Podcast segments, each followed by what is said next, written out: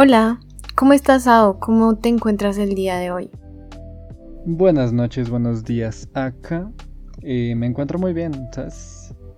Eh, una semana compleja, atariosa, pero siempre feliz, siempre feliz. Sí, me imagino, como en general los días de el día a día de cada uno de nosotros. Sí, exacto. Pero eh, yo en general estoy muy animada porque ya tenemos esta semana el comienzo de la temporada de otoño, ¿no? Uy, sí, no, no, no, y esta temporada está fascinante. Fascinante, pero a niveles que no se habían visto en años. De acuerdo. Como, ¿De qué anime estás muy, muy, muy emocionado de esta temporada? No, esto está muy complicado. Yo estoy muy feliz por ver la segunda temporada de Spy X Family. también estoy muy animada por ver Cho, em, Cho por ver Chainsaw Man. es que Cho. También estoy muy animada por ver de los nuevos. Hmm. Hmm, no sé. ¿Tú tienes alguno de los nuevos que quieras ver mucho? Pues, o sea, Chainsaw Man. bueno, aparte de Chainsaw Man, que siento que va a ser como. es el que toca. como. no, es que siento que va a ser increíble todo lo que va a pasar en ese anime. No, o sea, yo siento que me voy a seguir como muy firme, pues esas continuaciones que acabas de mencionar, y también la de Kimetsu, y eh, la de Fumetsu no Anatae. Ah, Fumetsu, ¿verdad que Fumetsu viene? Oye, se me había olvidado totalmente. Es que viene tanta cosa que yo no sé qué va a pasar. Exacto. Jesús. Eh, pero definitivamente lo que más me desvela y que siento que va a ser una obra maestra va a ser Mob Psycho 100. Mob Psycho, de acuerdo. Fíjate que yo, ah, te iba a decir eso, fíjate que hace poco yo no me había visto la segunda temporada y me di cuenta de que en Netflix está, me la voy a ver, me la voy a ver de a poquito. Em, para verme, como para alcanzar a, ver si llego a la tercera. porque, la, segunda temporada es una locura. La segunda temporada es una locura. Sí, no, y se ve que la tercera va a ser, uy. O sea, la tercera está, empezó muy bien, pero la segunda es una locura. La segunda es una completa locura. Pues ahí voy. ¿Cómo te parece? Ahí voy. Te contaré mis aventuras como Psycho. termina la segunda temporada y verás que estarás en un punto de éxtasis completo, al igual que casi que todo el mundo que está al día con Mob Psycho. Ajá. No, es impresionante, es impresionante. Pero bueno, bueno, no más, no más. No más. Estamos muy emocionados. Está bien. Entonces, cuéntame, ¿qué es lo que nos reúne hablar el día de hoy, porque estamos aquí los dos juntos. Hoy especialmente nos reunimos a hablar por un anime muy especial, que es muy especial para nosotros. Esto suena todo de misa. Hoy nos reunimos, hermanos, a hablar. Pero, pero casi, o sea, especialmente hoy que vamos a ponernos súper filosóficos, eh, diría que casi. Porque vamos a hablar del abismo, tan, tan, tan. Uy. Musiquita épica aquí. Total, total. Y es que hoy vamos a tratar ese concepto que nos dejó tan marcados todo lo que pasó con la mm, última temporada de Made in Abyss, ¿no? Que fue loquísimo. Uy, qué anime tan hermoso. Ese anime. Sí. Ay, Jesús, sí, sí, qué hermoso es. es un anime difícil de hablar. Siento que es un anime difícil de hablar porque por ejemplo por mi parte yo no lo considero como uno de mis animes favoritos ni eso, pero siento que hay que hablar de él. siento que hay tantas cosas tan interesantes que digo como es que no me lo puedo sacar de la cabeza. Como, eh, de acuerdo, es como tantos temas que trata que uno en serio no puede dejar de pensar como por qué eso estaba ahí, pasó eso que pasó porque usaron esa, ese personaje, ¿no? Ese término. Sí, y es que además es un anime de mucho detalle, digamos que su mundo está muy, muy bien detallado en ese sentido. Y uno de esos conceptos así súper, súper interesantes es justamente el abismo. el camino de adentrarse al abismo, para ser más concretos. Como no, no sé si quieras hacer una introducción a lo que es ese tema, o pues para ti, ¿qué significa eso? ¿Qué significa adentrarte al abismo? Ok, vale. Entonces, em, primero, este, mi, este anime es uno de mis animes favoritos. Yo creo que estaría dentro de mi top 5 por ahí, yo creo. Y, y hablando un poco por fuera del anime, quiero hablar primero de, lo que me preguntabas, Sao, y es esto de qué es el camino de adentrarse al abismo, ¿no? Entonces, definitivamente esto es una aventura, ¿no? Primero. Sí, sí, de acuerdo. Es como una aventura hacia lo desconocido, donde en este caso en particular, em, primero está nuestro personaje solo, que sería Rico, pero normalmente si pensamos en aventuras normalmente son grupos, ¿no? De personas. Y es muy interesante como además en esta temporada vemos dos grupos diferentes adentrándose al abismo, ¿no? Y como eso me encantó, cómo sus historias se combinan. Ya. Como empiezan como en el pasado, una, y luego vemos a, a nuestros personajes principales, a Riko, a Regu, a eh, Nanachi, los vemos adentrándose al abismo y llegando como a este mismo punto de, de este grupo de peregrinos, mm, ¿no? De esta sexta capa, sí. Sí, entonces eso me parece súper chévere, que pudieron hacer como esa um, unión de ambas historias. Pero ya como saliendo de nuevo a, hacia lo que no es el anime, siento que es como este viaje de irse adentrando como persona hacia lo que es como lo más oscuro, lo más tétrico, eso que es aquello que no queremos enfrentar y que siempre lo estamos dejando en los lugares de pronto más oscuros de nuestra alma o de nuestra mente y que realmente en el abismo es cuando los enfrentamos, como que lo vemos cara a cara. Y cuando llegamos a verlo cara a cara, ahí es cuando nos damos cuenta de que resurge como esa luego de pasar por todo ese lodo y cosas desagradables, hmm. ahí lo vemos resurgir como nuestra nueva persona, ¿no? Y ese concepto me gusta mucho, mucho, mucho, mucho como lo tratan en muchas diferentes obras acerca de como esto del abismo, pero siento que Made in Abyss es especialmente bello como lo hacen y está muy bien hilada y por eso es que en serio da para hablar muchísimo. ¿Tú cómo lo ves? Ah, esto de adentrarse al abismo. Es que sabes que siento, o sea, siento que la perspectiva como común frente al abismo es eso, como un espacio de completa oscuridad y perdicia y, y desagrado. Que en parte de nuevo, sí, como lo entiendo, pero Made in Abyss hace algo muy interesante. Y es que el abismo es hermoso. Entonces es como... Eh, es una perspectiva un poco distinta en el sentido de... Te está haciendo ver un mundo maravilloso. Efectivamente, el adentrarse en el abismo en Made in Abyss es hermosísimo. Es un mundo muy, muy maravilloso.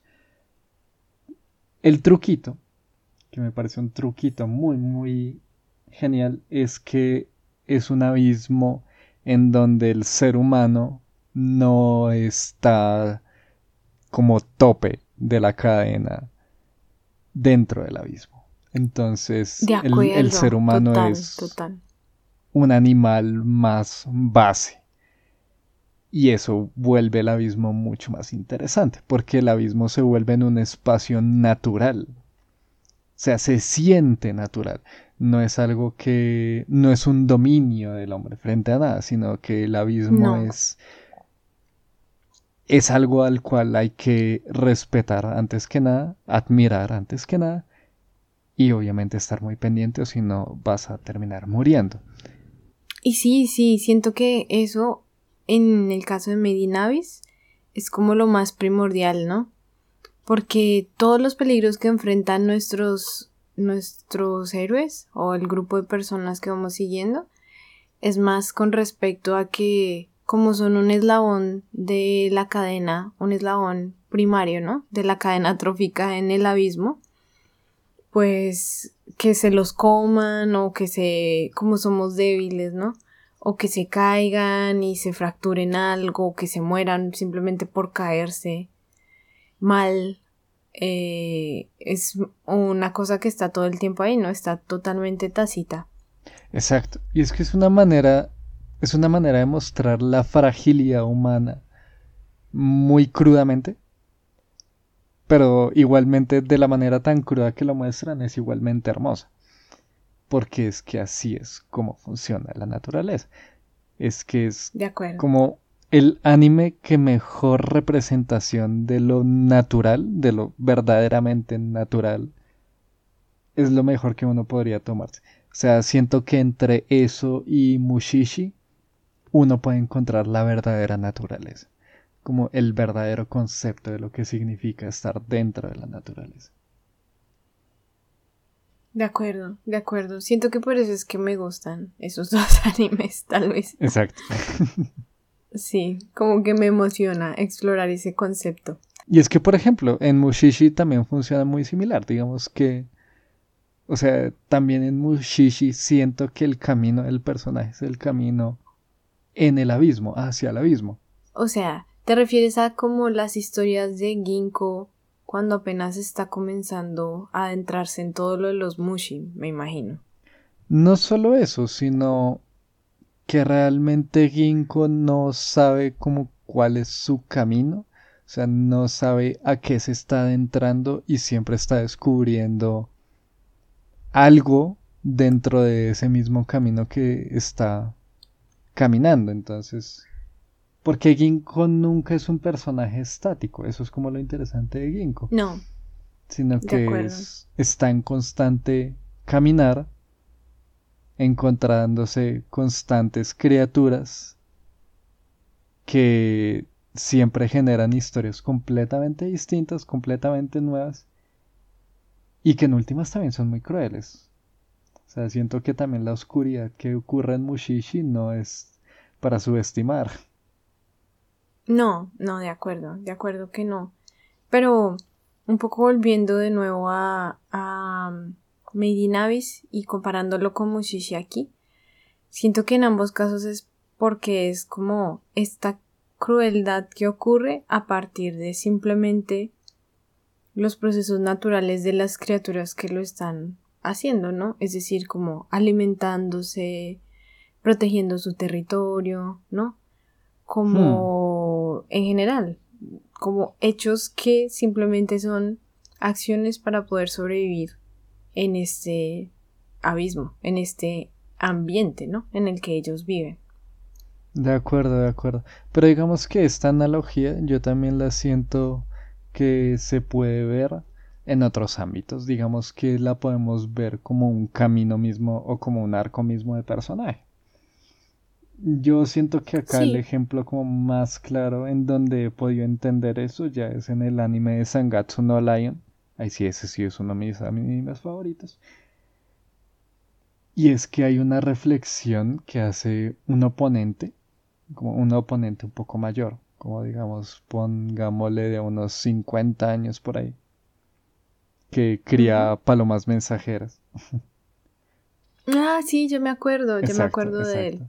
Él hace una reflexión muy interesante, que él menciona como no entendía a Kiriyama, que es el personaje principal, junto con su amigo, no entendía cómo ellos podían cada vez subir eh, como el escalón que debían subir, como la montaña que debían subir, para luego botarse a las profundidades del abismo. Entonces ahí utilizan el mismo concepto, pero como que de otra manera, porque digamos que acá, pues es, digamos que es un anime de deportes, como realmente no, pero digamos que sí.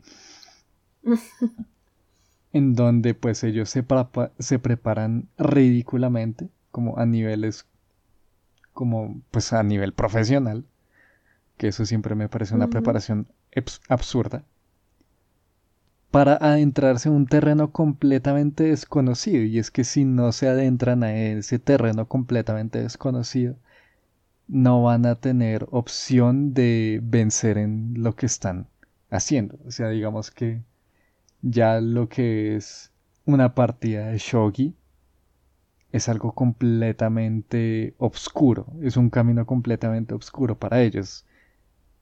Sí. Y eso es como lo que le sorprendía a ese personaje, que no entendía cómo ellos podían hacer eso una y otra y otra vez. Como cómo se puede seguir ese camino, ese camino a profundizarse cada vez en el abismo y buscar algo que no saben si existe o no. Que es como yo entiendo el abismo. De simplemente buscar sin saber qué estoy buscando. Sin saber realmente qué quiero lograr. Y ahí es cuando da miedo el abismo, porque es una vista oscura. O sea, no es como tan literalmente hablar como de, de que no puedo ver, sino estoy caminando en un torre terreno que no se ha explorado, en donde lo que yo tengo en mi cabeza no me sirve para explicarlo también como quisiera. Y eso es el abismo, esa es la oscuridad. Y por eso es tan interesante. Y siento que algo que todavía lo hace más interesante es que siento que ese mismo concepto de simplemente ir y buscar porque no sé qué es lo que estoy buscando y tal vez puede que lo encuentre si me adentro al abismo, ¿no? También es muy usado con el opuesto totalmente, que es, por ejemplo, ir a una montaña, ¿no? Que es simplemente escalar una montaña y pasar por un terreno totalmente eh, nuevo, solo. O ni siquiera, ni siquiera el tanto ir como a una montaña. Mm, de pronto la montaña es más como por el esfuerzo físico que lo requiere pero en general, ir a cualquier destino que no conozcas, simplemente por el hecho de conocer y embarcarte en, en la aventura, ¿no? Y por esto de intentar ir y conocer y ver y tal vez en el proceso aprender y volver a ser una nueva persona, que siento que es algo que se ve muy claro en, en Made in Abyss, siento que es muy interesante ver cómo los personajes cada capa que van pasando se nota la madurez que van adquiriendo.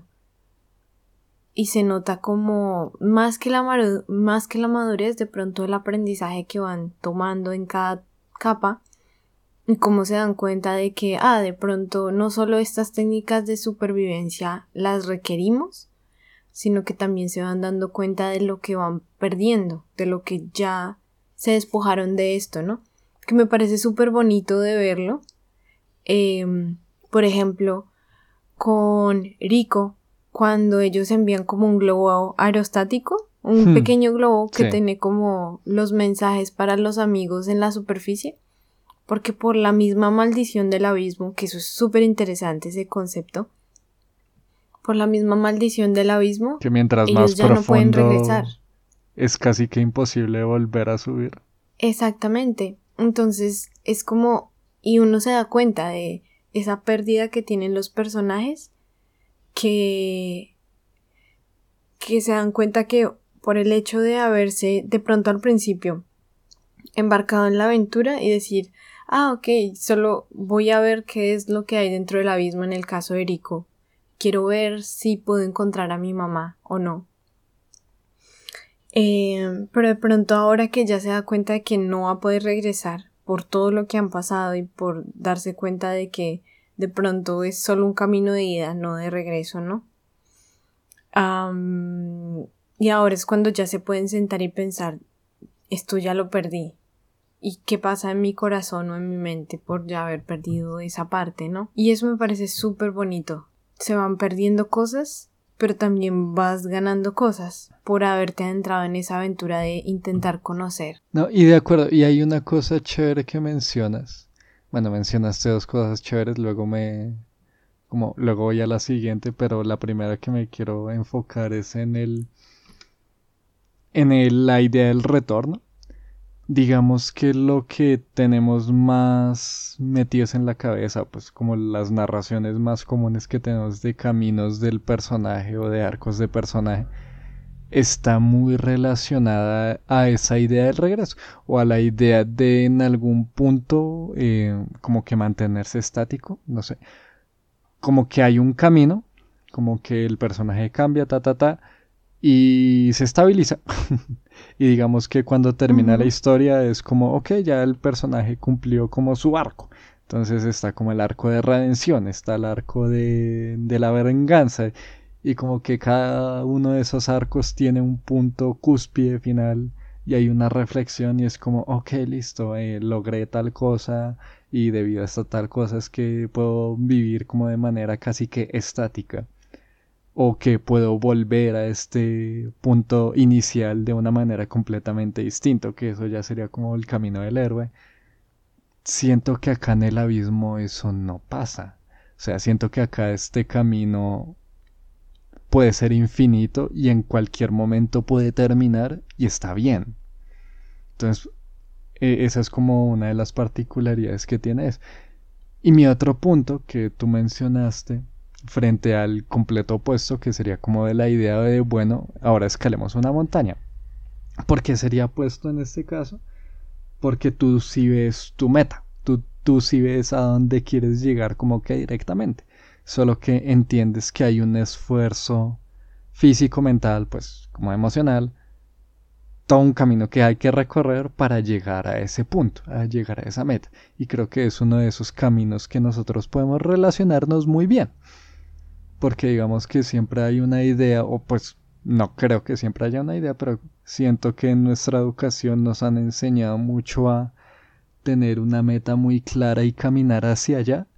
No sé si nunca has escuchado la metáfora de eh, siempre busca llegar a las estrellas, eh, posiblemente llegues a la luna, pero en el inicio nunca pensaste que ibas a llegar ahí, algo así. Entonces siento que ese camino es como un poco más común entre nosotros, como que se tiene la idea de que tenemos un objetivo muy muy claro al final y lo hemos visto y lo hemos podido vislumbrar y como ya el desafío es como tener esa capacidad física, mental, emocional para llegar hacia allá. Y ahí está como el progreso entre comillas, comillas, comillas, muchas comillas. Pero también, pero siguiendo eso, también me gustaría mencionar como el otro ejemplo que ejemplifica muy bien ese camino particular. el de la montaña. Exacto, el de la montaña. Entonces que en este caso con la película que también vimos que se llama La cumbre de los dioses. Que yo creo que ahí, ahí muestra ese otro extremo. Y ese otro extremo también lo muestra de una manera muy interesante. Porque ahí el camino no bueno, es una película que trata de unos escaladores, de un escalador en particular, que pues va a escalar el monte Everest, pero lo va a escalar por otra ruta de no sé qué vaina así es. una ruta más difícil, donde la gente no la ha podido escalar aún. Exacto, como la ruta que nadie ha podido escalar. Exacto, exacto. Sí, sí, sí, es por eso, como por la ruta que nadie más había podido escalar. Entonces ahí está como el otro punto muy interesante. Digamos que estos escaladores ya han llegado a la punta del Everest. Como bien, como esa meta ya la lograron. Entonces ahí quedaron en ¿y ahora qué? Y el ahora qué ya implica como, ok, entonces metámonos al abismo, que es el terreno desconocido en escalar una montaña. Entonces, hacer más o menos barbaridades que ponen el límite de la experiencia humana únicamente para complacer eso o para llegar a ese total ahí decían no en la película como es que no es solo llegar a la punta sino que tú quieres entonces ahora quieres intentarlo sin oxígeno quieres intentarlo sin grupo quieres hacerlo de noche quieres hacerlo de día entonces, exacto, es como empujarse lo más posible para ver hasta dónde se puede llegar, cumplir de nuevo el objetivo, ¿no? Exacto. Y en últimas era como esa misma pregunta que tenía el personaje principal de, bueno, pero ¿cómo, como para qué? ¿Cuál es el sentido de esto? ¿Cuál es el sentido de siempre querer tener una montaña más alta cuando ya no existen montañas más altas? Es como... No.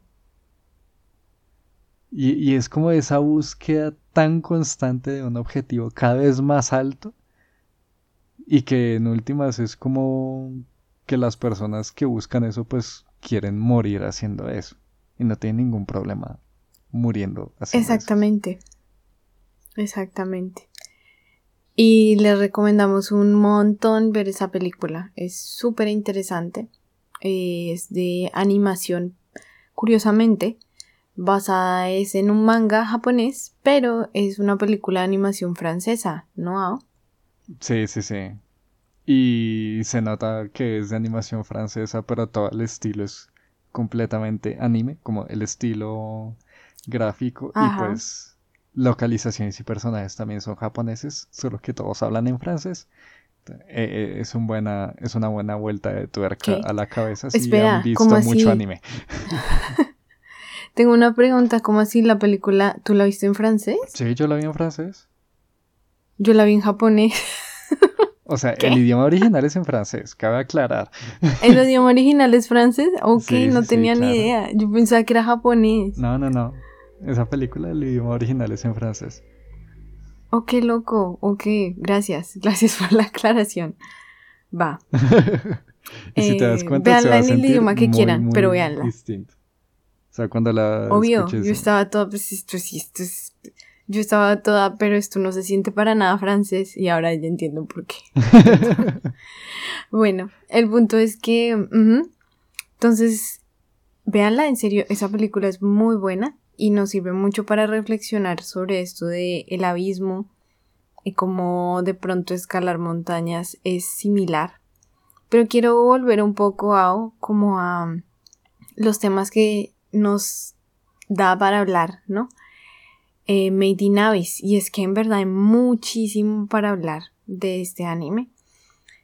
Y especialmente algo que a mí me llamó mucho la atención. El otro día estaba viendo una, mm, un video ah, donde explicaban un poco de la historia del creador de Made in Abyss, del mangaka que hizo Made in Abyss y es súper interesante porque es una historia muy similar a la de Final Fantasy.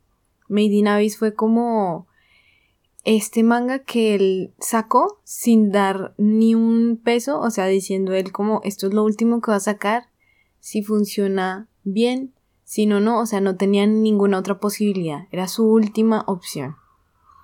Y es súper interesante porque además el anime, el, perdón, el manga, que justamente fue el anterior, antes de que saliera Made in Abyss, fue el concepto totalmente opuesto, justo lo que estamos tratando de hablar el día de hoy porque era la historia de una chica que intentaba llegar al cielo. Entonces era totalmente lo opuesto, ¿no? Ok, ok.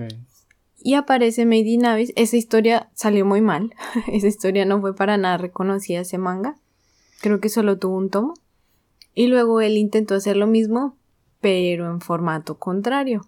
Y aquí fue cuando aparece Made in. Y este, el mangaka, él justamente habla que tal vez él tiene como esta fascinación, esto que justamente nosotros estamos intentando eh, hablar el día de hoy, esta fascinación de llegar y explorar hasta los límites más como el límite mayor que pueda llegar alguien por tener un objetivo en particular. En el caso de la chica que pues sube al cielo, por intentar llegar al cielo, y en el caso de Made de Eriko, que está intentando buscar a su mamá. Em, el mangaka es Akihito Tsukushi, para que lo sepan. Oye, pero muy es súper interesante. Yo no sabía eso de la historia previa a Made in Sí, sí, sí, sí, sí, sí. También yo creo que en las notas aquí del episodio les vamos a dejar este video que está en inglés, si lo quieren ver. Em, justo donde él habla de, de esto, eh, y Made in Abyss se volvió un manga súper popular. Solo a tener tres tomos, en sus primeros tres tomos. Y es cuando aparece Nanachi. No sé si se recuerdan a Nanachi, este peludito que en el anime lo llaman como un vacío ah, o como un transformado del abismo. Un hueco, es un hueco, gracias. Y es que Nanachi y la historia de Nanachi, donde él pone como todo esto de que yo siento que si uno se pone a pensar realmente cuando aparece Nanachi es cuando pasa todo esto que nos hace reflexionar sobre las cosas que le pueden hacer el abismo a alguien por mantener sus deseos, por mantenerse como una persona, ¿no? Y eso fue lo que hizo el boom de Made in Abyss como manga. Entonces eso es súper interesante de ver porque yo siento que a partir de ahí es cuando él comienza, cuando él comienza a tener más esta reflexión que luego la vemos más grande en el arco de Faputa, ¿no? Exacto. Que es justamente el arco que acaba de pasar, ese arco de el valor de las personas y lo que hacemos por el deseo. Y lo que significa también ser humano. O sea, digamos que ahí te están dando como explícito que tú si estás en ese nivel del abismo, jamás vas a poder, vas a poder volver viéndote humano. O sea, nunca te van a terminar volviendo a ver como un ser humano normal, entre comillas.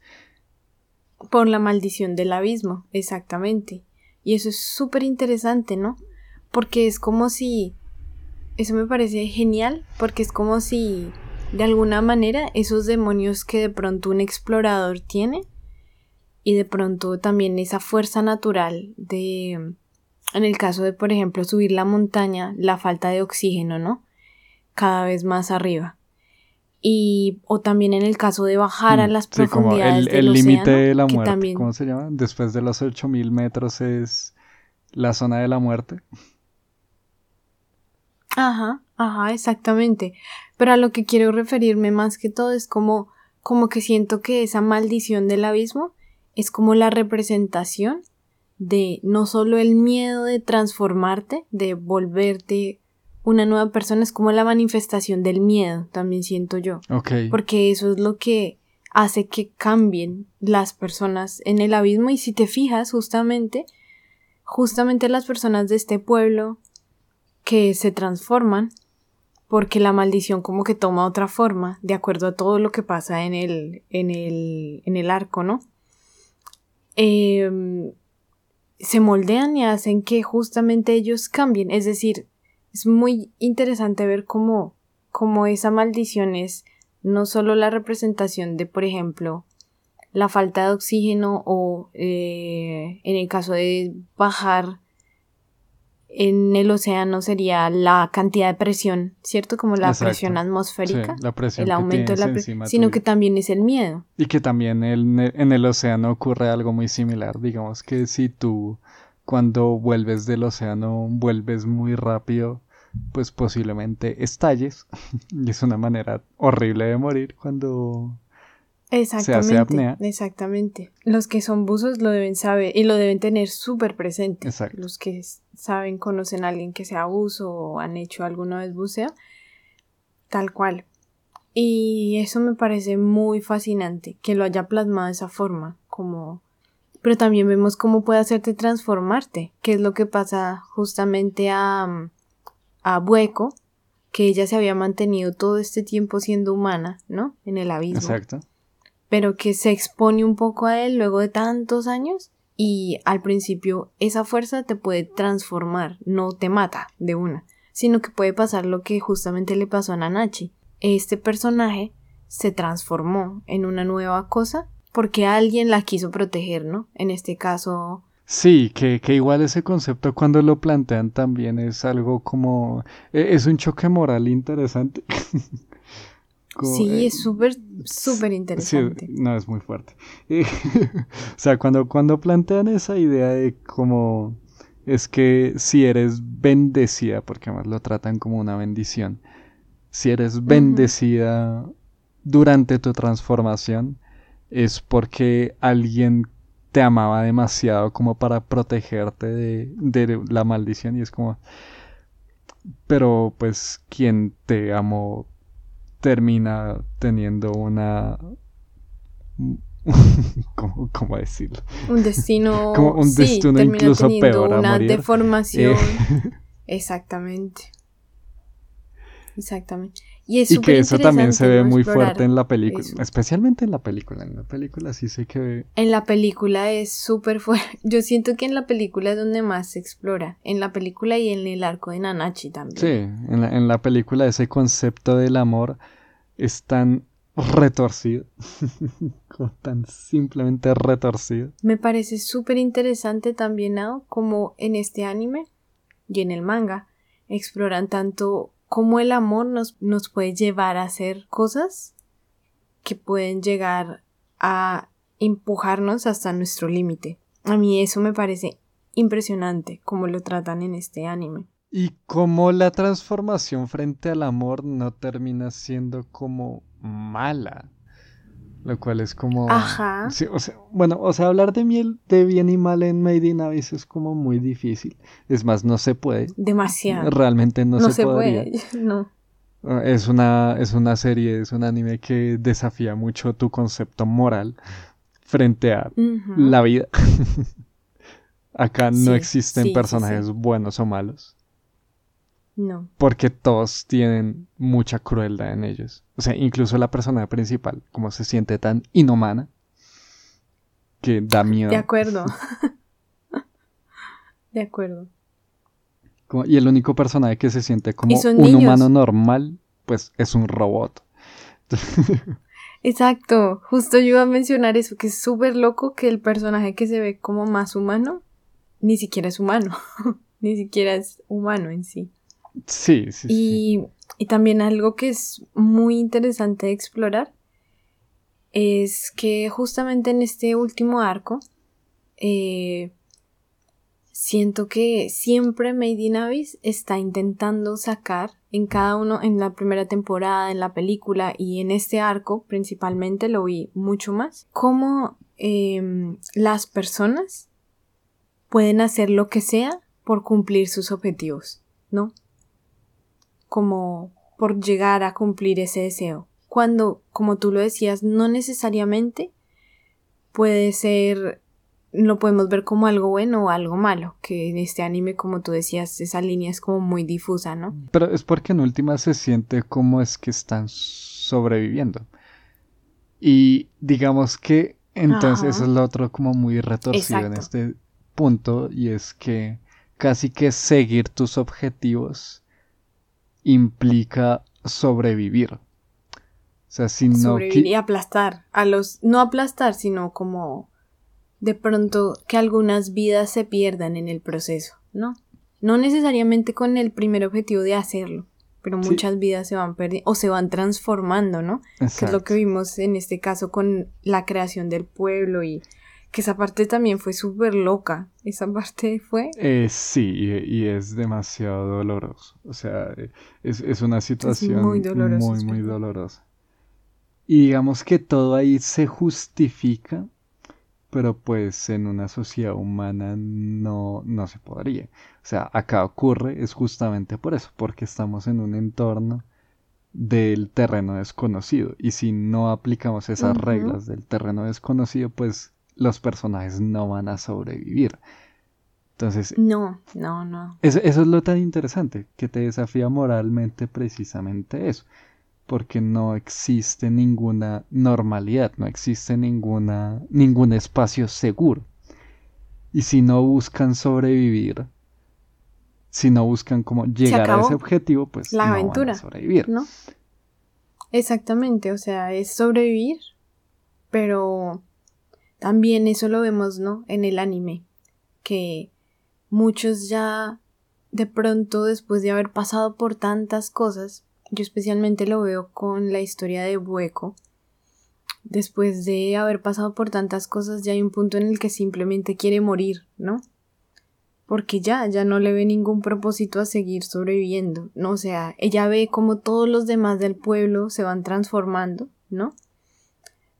Y hmm. además está esto tan interesante, ¿no? Que ellos son como parias en su patria. Sí. Porque los echaron y lo que están siguiendo es como un profeta que, que es súper interesante porque al principio ni siquiera lo pintan como un profeta, ¿no? Religio, pero es casi una religión lo que ellos están. Es como un culto religioso. O sea, en, en últimas sí, en últimas se... Pero también es por supervivencia. Entonces, de nuevo, ellos, o sea, se, hace, se hace la analogía de regreso al vientre de la madre, porque, pues, o sea, van a, es, es físicamente lo que hacen.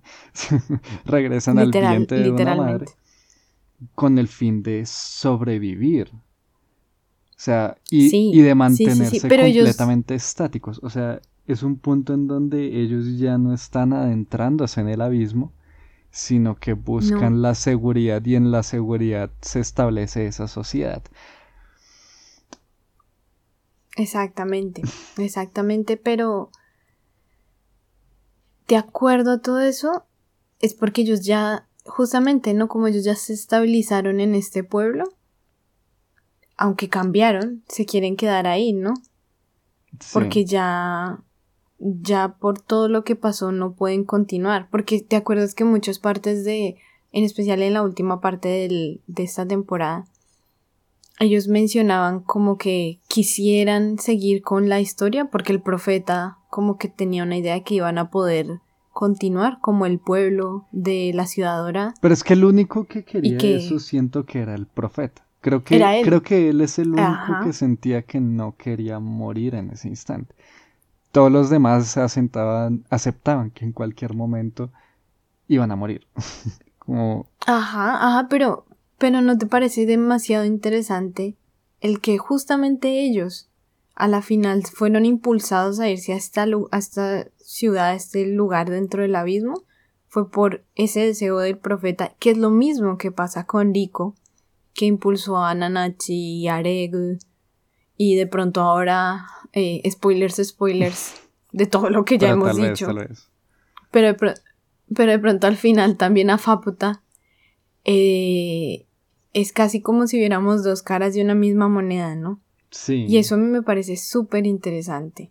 Mm. Que igual de nuevo es como mostrar los paralelismos en, en todos los personajes, especialmente los personajes que quieren adentrarse en el abismo.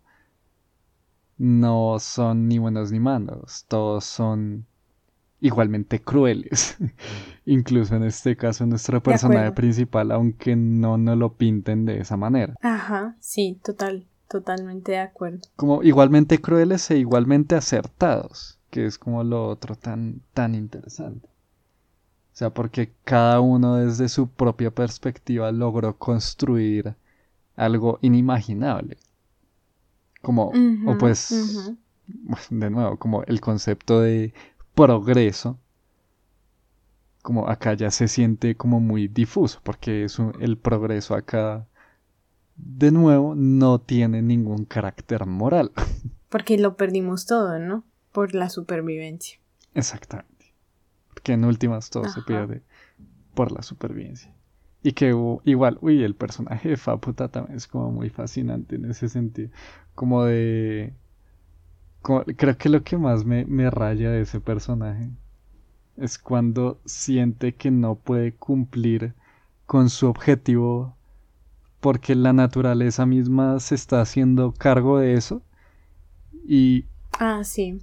y se siente como culpable de no ser ella la que cumpla ese objetivo. Como que tampoco acepta ese ciclo natural y es tan wow como e, e, e, ese episodio sí esa escena es esa escena es maravillosa. Mm. sí fue como Ok, ¿qué es eso? Como esto es sí, No, de acuerdo. Y este, este anime, en serio, yo siento que está muy bien planteado para, como tú lo mencionabas al inicio, hacerse cuestionar muchas cosas de la naturaleza y la moralidad y mm, que estamos dispuestos a perder, ¿no? Para de pronto cumplir con nuestros objetivos. Y algo que, uy, a mí me dejó súper loca fue esa última parte. Cuando, no sé quién lo dice, pero fue como una, una voz en off que dice como, y nunca nadie sabrá hasta dónde el profeta podía ver las cosas. Sí. Porque le dice algo a Rico, ¿no? Como, como, sí, ve, igual no vas a encontrar nada. Hmm. Ve, pero ve. Y muérete en la desesperación y ve, y ve qué pasa. Y uno es como, no, ¿qué es lo que va a pasar? Y uno queda loco. Que igual, uno queda loco. Que igual también el profeta mismo nos dice como, pues no tienes que ver qué es lo que va a pasar. Como asume que no hay nada. Que la respuesta de Rico es como lo más interesante.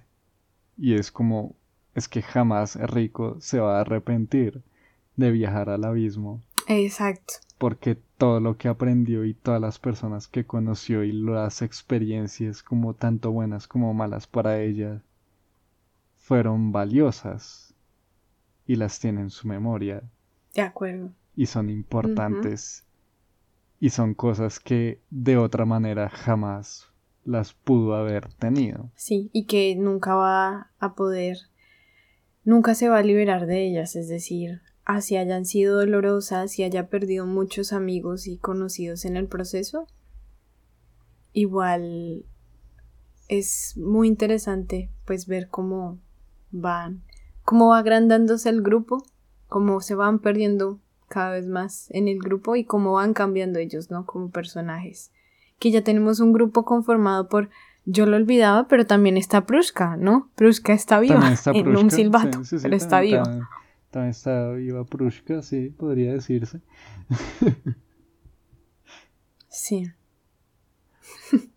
Sí, pero igual creo que por lo menos como, como va Made in Abyss, creo que es el mensaje que nos quiere estar llegando. Que en últimas, como la vida hubiera sido siempre peor si ese camino tan cruel o tan difícil o tan lo que sea nunca se hubiera tomado. Sí, que la aventura valió la pena, ¿no? Exacto, que en última siempre ha, siempre ha valido y siempre ha valido la pena y ha logrado tener como gente, que, que eso también es lo otro, es lo otro interesante de Rico, que ha obtenido gente que la está siguiendo en ese camino y que en últimas es lo que ella más aprecia, las personas que están a su lado compartiendo ese camino y es por ellas que ella también está caminando. Sí, sí, totalmente de acuerdo. Y creo que es lo más, de pronto, entre toda esa belleza salvaje y agobiante del abismo, creo que eso es como lo más humano, ¿no? Que encontramos en cada uno de los personajes, ni siquiera siendo humanos, ¿no? Sí, o pues por lo menos es como la reflexión final a la cual me gustaría. Sí. Como aferrarme, por lo menos en este momento, antes de volver a cambiar. Porque igual yo siento que, por lo menos por mi parte, podría ser fácilmente una persona que también se encuentra dentro de un camino hacia el abismo. No sé cómo lo sientas tú en tu camino de vida, por ejemplo. Mm, también, no lo sé, mm, complejo. No sé si nunca lo he pensado de esa forma. Pero que vale la pena preguntárselo. Como igual también si ustedes están escuchando esto y le están metiendo igual de cabeza como nosotros, también invitados a pensarlo de esa manera si quieren. Y bueno, creo que con eso podemos cerrar nuestro episodio del día de hoy. Eh, Perdón por tantos spoilers, esperamos que hayan disfrutado tanto Made in Abyss como nosotros, que lo adoramos. Y si tienen algún comentario, charla, algo que nos quieran eh, compartir, no olviden que estamos por nuestra red social de Instagram. Cualquier cosa que nos quieran eh, comentar, siempre estamos muy felices de escucharlos. Hemos aprendido muchas cosas también de ustedes y nos encanta poder simplemente compartir estos pensamientos que tenemos al ver nuestras series favoritas de cada temporada. Em, no olviden compartirnos con otras personas que también crean que les gusta hacerse estas preguntas filosóficas sobre yo también voy hacia el abismo o lo mío es más bien una montaña, qué es lo que estoy haciendo. O simplemente les gusta el anime y el manga tanto como nosotros y la cultura japonesa. Y creo que eso sería todo. Perdón por el, el, patrocinio ahí en toda la mitad. ¿Quieres decir algo más, Sao? No, no, no. Creo que el patrocinio era muy adecuado. Igual, como siempre, por mi lado, siempre muchas gracias por habernos escuchado. Y ojalá esto haya sido algo distinto en su día a día que puedan apreciar, al igual que nosotros. Gracias por acompañarnos siempre y esperamos también ser una compañía para ustedes. Adiós. Adiós.